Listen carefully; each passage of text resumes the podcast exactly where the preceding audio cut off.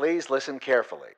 Kesse Väter mit Toni Tietze und Jule Engel.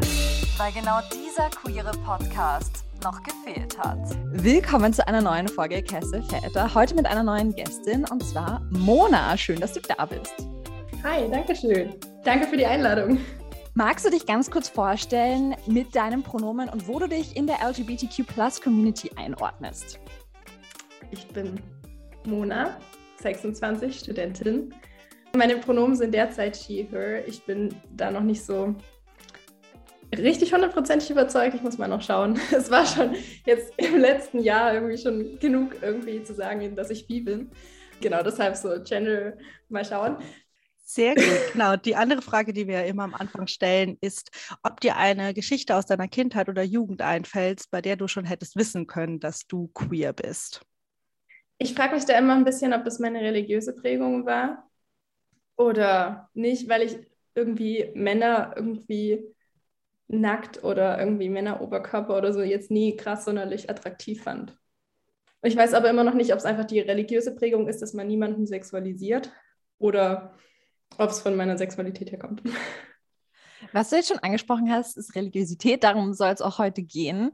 Vielleicht ist es mhm. ganz witzig festzustellen, wie wir connected haben. Und zwar, wer Grace Baldridge nicht kennt. Grace Baldridge kommt aus Amerika und macht christliche Musik, aber ist selber queer, non-binär und lesbisch und hat einen Aufruf gestartet, man soll doch irgendwie ein Foto von sich schicken und so von wegen, wo bin ich, wer bin ich, wo komme ich her, um dann queere Menschen nicht nur in den USA, sondern global zu connecten. Und ich habe mich da durch die Insta-Stories geklickt und war so, oh mein Gott, da ist jemand aus Deutschland mit einer coolen Backstory. Slide ich gleich in die DMs. So, wir reden von, von Backstory. Was ist denn so dein Hintergrund? Was hat Religiosität in dem Kontext mit dir zu tun? Also ich würde sagen, dass ich sehr, sehr christlich aufgewachsen bin. Würde auch heute sagen, dass es eher schon auch äh, christlicher Fundamentalismus war. Bin in einer Freikirche aufgewachsen in Deutschland. Ähm, meine Familie, meine Eltern sind da beide auch schon reingewachsen. Ich glaube, meine Großeltern jeweils haben sich nach dem Krieg entschieden und sind dann dort quasi von der äh, evangelischen Kirche dann halt eben konvertiert zur Freikirche, eben weil sie da nochmal mehr Spiritualität haben wollten. Ja, da einfach irgendwie das alles ernster nehmen wollten und halt eben da auch ganz viel Sicherheit und Halt drin gefunden haben. Ja, und ich bin da halt ähm, aufgewachsen. Ich habe da schon auch Halt gefunden. Ähm, also mir war das alles immer sehr wichtig. Ich weiß nicht, ob man sich das so vorstellen kann, wenn man nicht in dieser Welt aufgewachsen ist.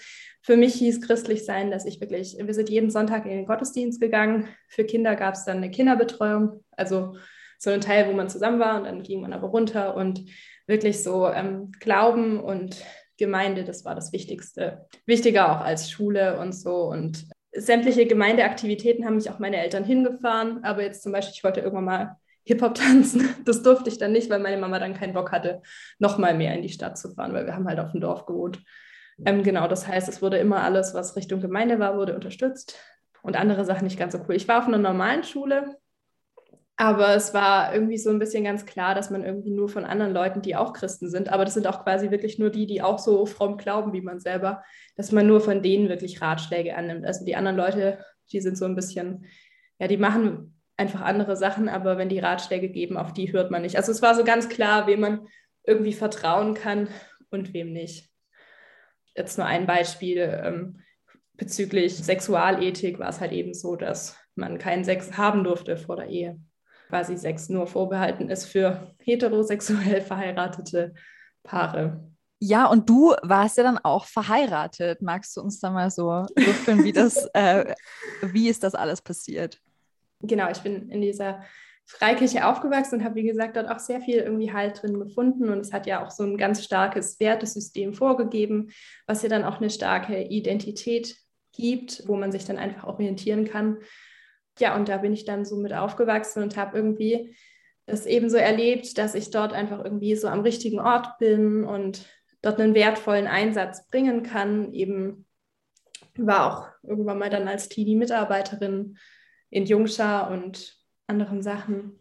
Und habe natürlich dann auch ganz viel Bestätigung bekommen, eben, dass ich ja was Wichtiges tue, auch eben anderen Leuten von Jesus weiterzuerzählen. Und ich wollte halt wirklich so ganz ernste Sachen machen. Und es ging halt auch immer darum, dass man sein Leben aufopfert für Gott, weil man hat ja quasi als Dankeschön dafür, dass Jesus sich aufgeopfert hat am Kreuz und dann halt eben für meine Sünden gestorben ist, dann gibt man halt auch was zurück. Und deshalb wollte ich auch mein ganzes Leben so aufopfern und habe dann auch Theologie studiert, weil ich eben Pastorin werden wollte. Und deshalb war es natürlich auch ganz wichtig, so allgemein ein vorbildliches Leben zu führen.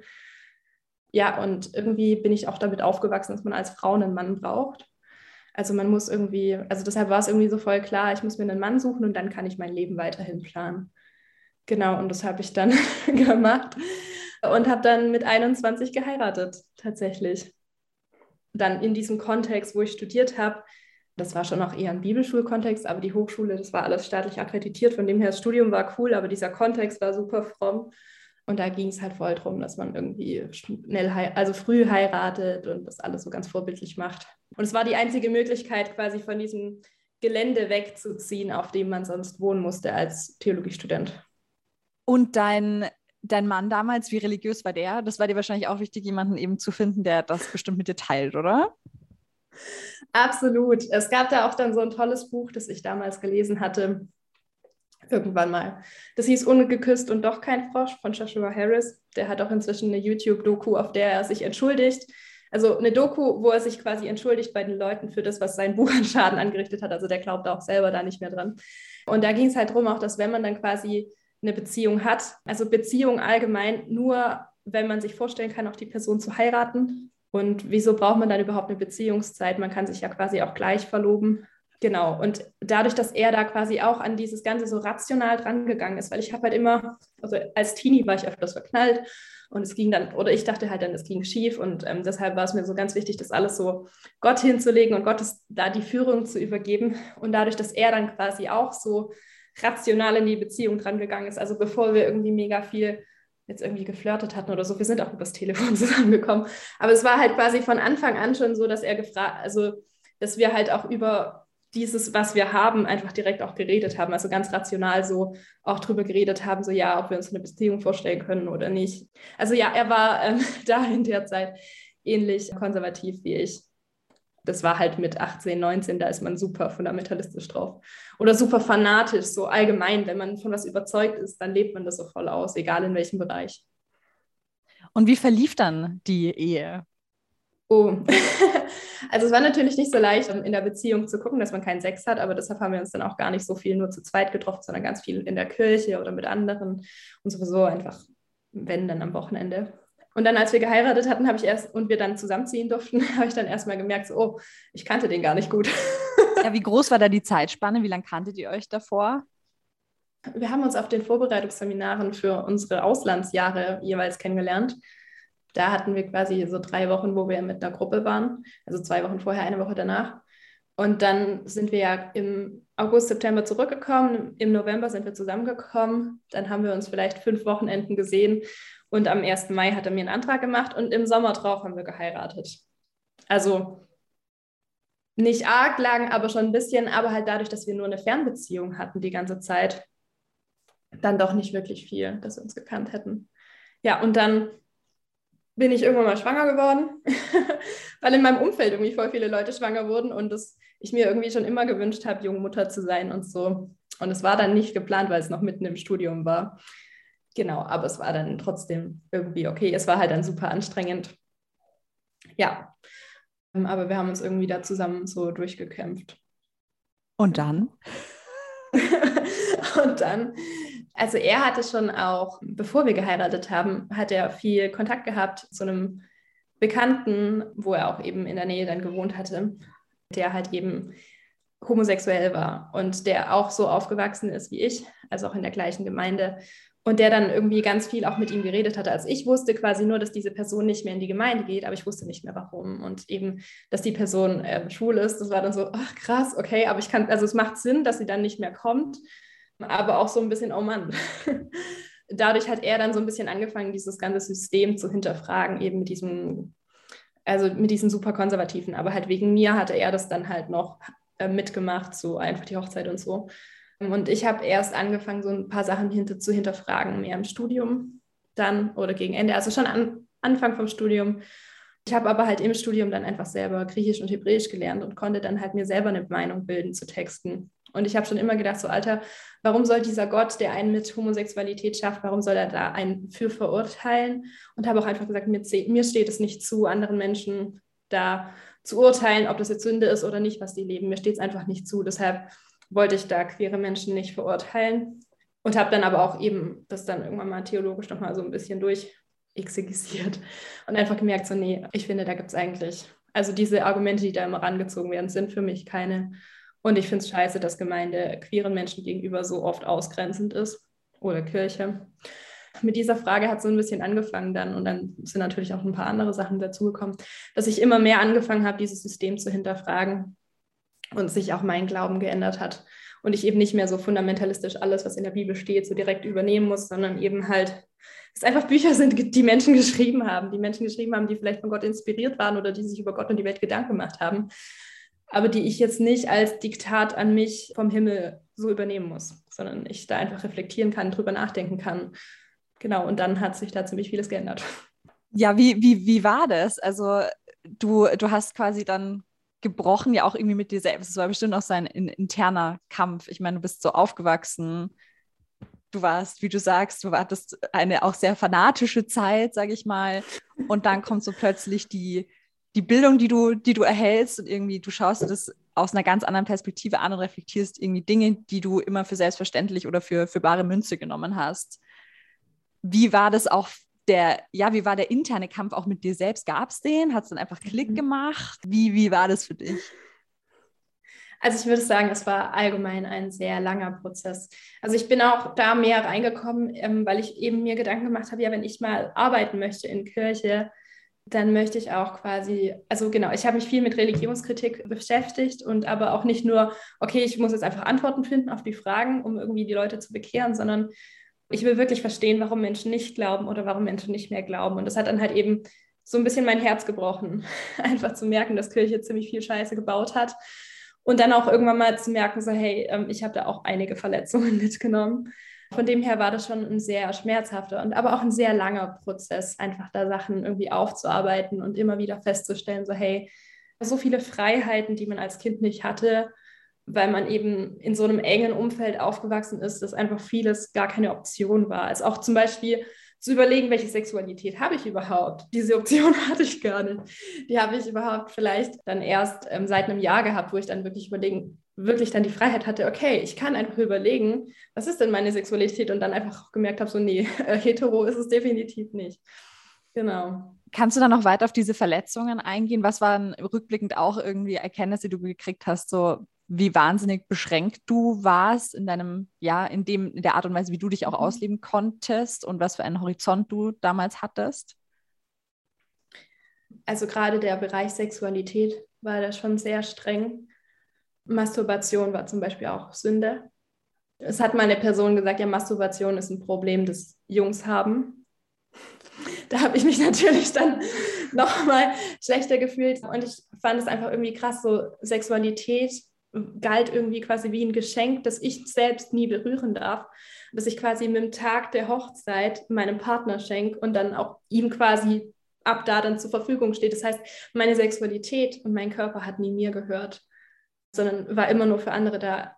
Also das finde ich irgendwie schon krass, so, dass man da irgendwie einfach zu sich selbst diese Verbindung nicht haben darf, sich selbst in diesem Bereich nicht kennenlernen darf und einfach, also ich habe meinen Körper da auch teilweise echt für gehasst also habe da mich dann auch gar nicht so mit meinem Körper connected gefühlt, weil mein Körper ja sowieso nur was Schlechtes war und nicht wirklich eine Funktion hatte in diesem ganzen religiösen System. Und wie war das dann für dich, als du diese ja, Zweifel und deine, sag ich mal, neu gewonnenen Einstellungen nach außen kommuniziert hast zu deinem Umfeld? Was kam da zurück? Ich habe ähm, mir im Lockdown letztes Jahr die Haare abrasiert, einfach um mal so ein bisschen ein Statement zu setzen, hey, ich bin nicht mehr die Brave, für die mich immer alle halten, sondern ich habe mich verändert. Es war einfach so ein bisschen so ein sichtbares Ding nach außen. Und habe ja auch dann angefangen, eben auf Instagram zu schreiben, über die Sachen, meine Gedanken zu teilen. Ja, und ähm, Begeisterung gab es nicht. Ne? ähm, und auch heute ist es noch teilweise schwer für meine Familie, einfach wenn ich irgendwelche Sachen kritisiere und anspreche, weil sie ja da schon sich dann teilweise irgendwie schlecht für fühlen, aber auch eben da ganz traurig sind halt eben, dass ich nicht die Wege gehe, die sie für gut empfinden. Wie hat sich das Verhältnis zum Beispiel zu deinen Eltern verändert dadurch? Also das klingt jetzt nicht, also ich kann mir vorstellen, das war schon konfliktreich, mhm. Aber jetzt klingt es doch relativ entspannt, wie du es beschreibst, oder? Also es klingt jetzt ein bisschen so, als würde man diskutieren und hätte andere Meinungen, aber ich kann mir vorstellen, dass da viel mehr Emotionalität dahinter steckt. Also an dem Tag, als ich mich geoutet hatte, quasi auf Instagram das gepostet hatte, dass ich irgendwie bisexuell bin, habe ich am nächsten Morgen von jemandem aus der Familie eine Nachricht bekommen mit einem Bibelvers, diese Römer 1 Stelle, das ist so eine der prominentesten Stellen, dass quasi, denn sie verloren, ach keine Ahnung, ich weiß es nicht auswendig, halt quasi eben, dass sie in der Liebe zueinander entbrannt sind und Gott verkannt haben und die Schöpfung verkannt haben und jetzt hier Weltuntergang quasi oder so ganz schlimm und ganz entfernt von Gott. Und das ist schon, schon nicht leicht so. Aber ich meine, ich kann auch verstehen, dass sie das, ähm, also dadurch, dass sie halt in einem sehr strengen Umfeld da drin sind, kann ich das halt auch verstehen, dass sie da nicht die Freiheit haben, anders darüber zu denken. Und ich kann auch verstehen, dass sie es nicht anfangen zu hinterfragen, weil es bei ihnen natürlich auch sehr viel Verletzungen aufwirbeln würde, wenn sie es anfangen würden zu hinterfragen und sie da so viel reingesteckt haben, also jetzt, ja, dass dann einfach quasi auch ein Stück weit ein Lebenswerk da kaputt gehen würde.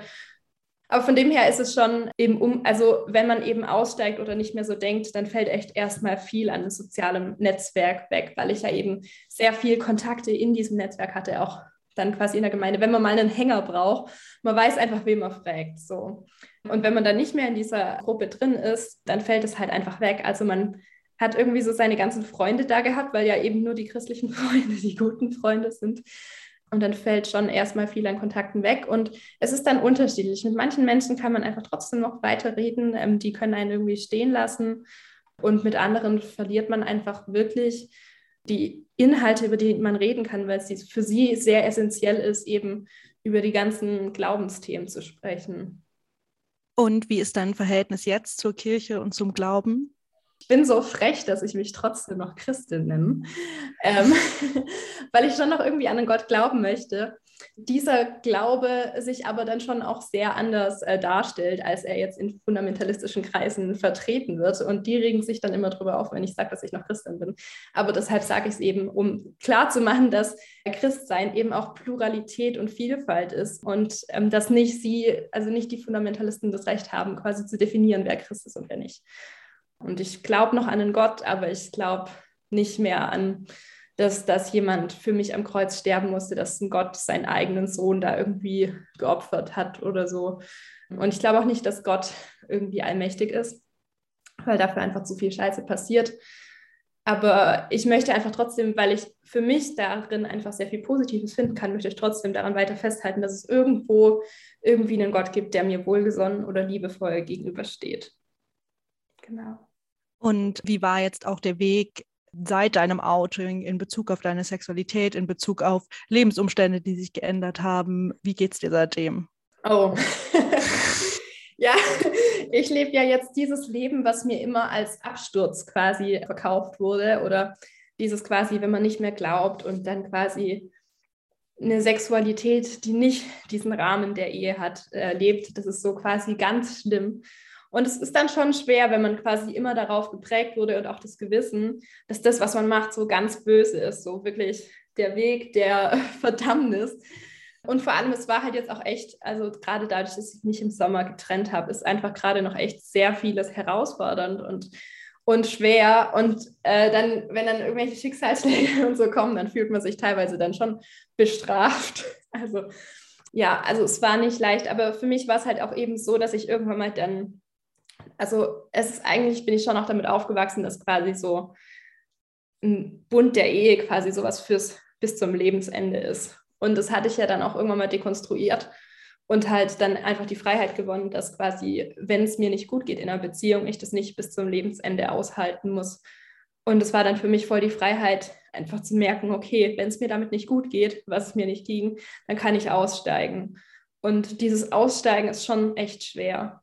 gerade wenn man irgendwie auch Kinder zusammen hat, das dann irgendwie alles zu machen. Aber ich bin froh, dass ich diesen Weg gegangen bin. Ja, und seitdem habe ich auch irgendwie mal getindert oder so. Das ist schon ist schon cool, da jetzt irgendwie ein bisschen entspannter zu sein. Aber ich merke schon auch noch, gerade im Bereich Sexualität, dass ich da einfach echt noch vieles von, von den ganzen, von dieser ganzen Prägung, dass meine Sexualität ja nicht sein durfte, dass ich ganz viel da so ähm, nicht leben durfte, dass es mir noch schwerfällt, mich da fallen zu lassen. Also das ist noch ein Prozess, aber ich denke, das wird sich schon noch geben. Und vielleicht ein bisschen weg vom Persönlichen, weil ich das ganz spannend finde, weil du es eben mhm. angesprochen hast und weil ich das auch auf deinem Instagram-Profil gesehen habe. Wir haben jetzt ja hier quasi auch eine Experte natürlich sitzen, aber zu diesen ganzen Bibelstellen, die ja angesprochen werden zum Thema Homosexualität.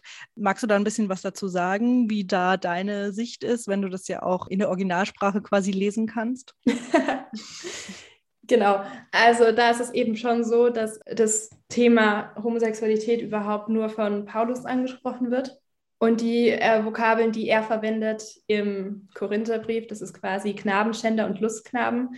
Und da würde ich sagen, das spielt darauf an, dass es quasi um ein Prostitutionsverhältnis ging, dass quasi im alten Griechenland eben die äh, reichen Männer, die hatten dann halt quasi so ihre Lustknaben. Und ähm, dass sich diese Stellen einfach dagegen diese Prostitution wenden, was ja auch völlig okay ist, weil ich finde, Sex ist Konsens einfach sehr wichtig. Genau, und in der Römerstelle ist ähm, die Begründung einfach nur eine kulturelle, also weil es quasi gegen die Natur ist. Und ich meine, da führt er ja kein theologisches Argument und gar nichts an, sondern einfach nur, weil es quasi gegen die Natur ist. Und genauso schreibt er dann auch ein andermal, dass Männer keine lange Haare dürf haben dürfen, weil es gegen die Natur ist. Also da merkt man dann schon, okay, und es sind halt die einzigen zwei Stellen so. Und Jesus äußert sich gar nicht dazu. Und ich finde es halt krass, dass teilweise in so christlichen Kreisen Paulus also über alles steht so. Und Jesus sagt da halt nichts zu. Von dem her sehe ich das entspannt und denke nicht, dass ein Gott einen mit einer Homos also ich denke schon, also wenn man davon ausgeht, dass es einen Schöpfer gibt, der einen so schafft, dann wäre es ja voll arschig, wenn er einen mit einer Homosexualität schafft und einen dann nachher dafür verurteilt. Auf genau. jeden Fall. Was du uns ja auch mitgeteilt hast, quasi in einem Vorgespräch, ist, dass du dich ja auch engagierst für äh, Menschen, mhm. die ähnlich aufgewachsen sind wie du, sage ich jetzt mal. Äh, magst du da ein bisschen drüber reden? Ja, voll gern. Ähm, ihr seid ja auch, oder ihr seid ja auch aus Österreich, gell? Man hört das gar nicht so. es ist nur so, dass ich in Wien, ich arbeite in Wien, aber ich komme aus München und okay. sie ist in München. Also wir sind eh Deutsche. Genau. Ah. Genau. Ja, ja. Ja, ja, ja. Genau. Okay, also wir haben auf jeden Fall, genau, wir haben im letzten Jahr ein Netzwerk aufgebaut, eben für Menschen aus dem deutschsprachigen Raum, die ähm, in einem freikirchlichen Kontext oder eben im christlich-fundamentalistischen Kontext aufgewachsen sind und da ausgestiegen sind, egal wann, oder am Zweifeln und Nachdenken sind. Und ja, da haben wir einfach eine Plattform, wo einfach die Menschen sich austauschen können, wo es einfach sehr vielen auch gut tut, zu merken, so, hey, ich bin nicht alleine mit meiner Erfahrung, sondern es gibt andere. Weil sonst, nämlich, wenn man in dieser Kirche ist und dann aussteigt, dann ist man irgendwie so die einzige Person, die dann halt irgendwie der Außenseiter ist, der dann halt irgendwie geht oder gegangen wird oder der Einzige, der so ein bisschen anders denkt, weil es halt eben eine Gruppe ist, die sehr wenig aushält, dass jemand anders denkt. Deshalb sind die Leute nicht mehr da irgendwann. Und deshalb kommt man sich da oft irgendwie alleine vor, auch gerade wenn man viele christliche, also wenn man ein sehr christliches Umfeld hat und dann einfach zu merken, so, hey, es gibt auch noch andere, ich bin nicht da ganz alleine hier. Und auch andere, die einen dann vielleicht supporten, mit denen man sich austauschen kann, das kann einfach sehr wertvoll sein. Genau, deshalb haben wir einerseits einfach, sind wir ein Netzwerk für Betroffene und auf der anderen Seite wollen wir halt auch eben Menschen eine Stimme geben, die vielleicht ganz oft auch unterdrückt wurde oder denen Erfahrungen abgesprochen worden sind und einfach dieses Thema ähm, christlichen Fundamentalismus auch ein bisschen mehr in den deutschen Diskurs zu bringen, weil ich finde, es ist irgendwie öfters wird irgendwie so jetzt Islam so als Gefahr betrachtet, aber dass es in christlichen Kreisen da genauso auch kritische Sachen gibt, das wird gar nicht so arg gesehen oder man will es nicht sehen. Ja, auf jeden Fall ist es uns da auch ein Anliegen, eben einfach Aufklärungsarbeit zu leisten und aber auch ein Veto zu sein gegen diese Gruppen. Also quasi auch uns hinzustellen und zu sagen, nee, aus den und den Gründen kommen wir zu anderen Überzeugungen als christlich-fundamentalistische Gruppen.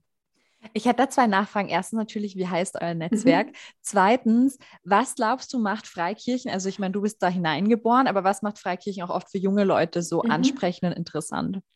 Also unser Netzwerk, das heißt, also wir haben jetzt den Verein gegründet im Herbst und ähm, der heißt Fundamental Frei. Eben weil es ja verschiedene Gruppen gibt, wo es, Fundamentalis äh, wo es christlichen Fundamentalismus gibt und uns es da einfach darum geht, eben, dass man davon frei wird, dass man Perspektiven nach Fundamentalismus erfindet oder neue Wege findet. Es gibt auch einen Instagram-Account, der nochmal ganz viele Erfahrungsberichte teilt, der heißt äh, Freikirchen.ausstieg. Und es gibt einen Account, wo es so ein bisschen mehr dann darum geht, wie findet man einen neuen Glauben oder was glaubt man jetzt, der heißt dann Glaubensweite. Ja, und was ich glaube, dass Leute irgendwie attraktiv finden an diesem Glauben, ist eben, dass man eine sehr starke Identität hat, eben. Oder findet, dass sehr vieles vorgegeben ist. Das heißt, man kann sich da einfach zurücklehnen. Es hat ein Konzept, in dem man sich einfach dann reingeben kann. Man muss sich nicht mehr so viele Gedanken machen, weil es halt einfach auch sehr viel Schwarz-Weiß gibt. Das heißt, man findet einfach sehr viel Sicherheit, weil sehr vieles vorgegeben ist. Und die Freikirchen, da gibt es ja auch jetzt gerade so ein paar, die das so größer sind und ganz modern sind und quasi fast schon mehr so Konzertcharakter im Gottesdienst haben, die sich auch als mega hip darstellen, weil sie sind ja auch normal angezogen und alles, nur wenn es dann halt eben auf Themen geht wie Frauenrolle, die sich dann dem Mann unter, also die Frau, die sich dem Mann unterordnen soll oder ja, Homosexualität, ne? Also da, also zumindest Homosexualität im Sinne von also manche Gemeinden sind auch so, ja, ja, du darfst schon homosexuell sein. Und dann aber halt ist es so, dass du aber eigentlich dann quasi, wenn du dich dann wirklich bekehrst und Jesus wirklich gefallen willst, dann musst du das aber ändern und dann halt beten, ähm, dass es weggeht und dir halt dann ganz viel Mühe geben. Und ganz oft ist es auch so, dass eben Menschen, die queer sind, nicht in Leitungspositionen oder überhaupt nicht mitarbeiten dürfen. Oder auch Menschen, die quasi, wenn sie mitgearbeitet haben, und sich dann zu ihrer Homosexualität bekennen, raus müssen. Oder halt eben dieses, also wirklich rausgeschmissen werden. Dadurch, dass es halt eben jung ist und hip ist und irgendwie auch eine Lebensphilosophie, in der man sich einfach irgendwie auch Halt finden kann. Deshalb gibt es schon ein paar Sachen, die das attraktiv machen. Und was würdest ja. du sagen? Also ich kann mir auch gut vorstellen, eben auch so viele andere Geschichten von anderen Menschen mitzubekommen, dass das dir auch weitergeholfen hat. Wie würdest du das denn beschreiben, wie sich das Engagement auf dein eigenes Leben da auch ausgewirkt hat? Also ich fand es einfach cool, auch dann zu merken, ich bin nicht die Einzige. Und auch sehr spannend, einfach mit anderen ins Gespräch zu kommen, wie sie Sachen aufgearbeitet haben. Gerade jetzt diese ganze Purity Culture, also das ist quasi der Begriff für ähm, diese ganze Sexualethik, in der Reinheit so ganz wichtig ist. Sich da einfach auszutauschen und aber auch zu merken, so hey, es gibt verschiedene andere Meinungen und dann halt einfach auch im Gespräch zu sein über die verschiedenen Erfahrungen, wo dann einem auch Sachen auffallen, über die man selber noch gar nicht nachgedacht hat. Ja, und dann einfach irgendwie da auch so ein Team zu haben, mit denen man sich gemeinsam irgendwie da einsetzt, ja, einfach anderen zu helfen und Sachen aufzuarbeiten und einfach eben dafür Aufklärung zu sorgen.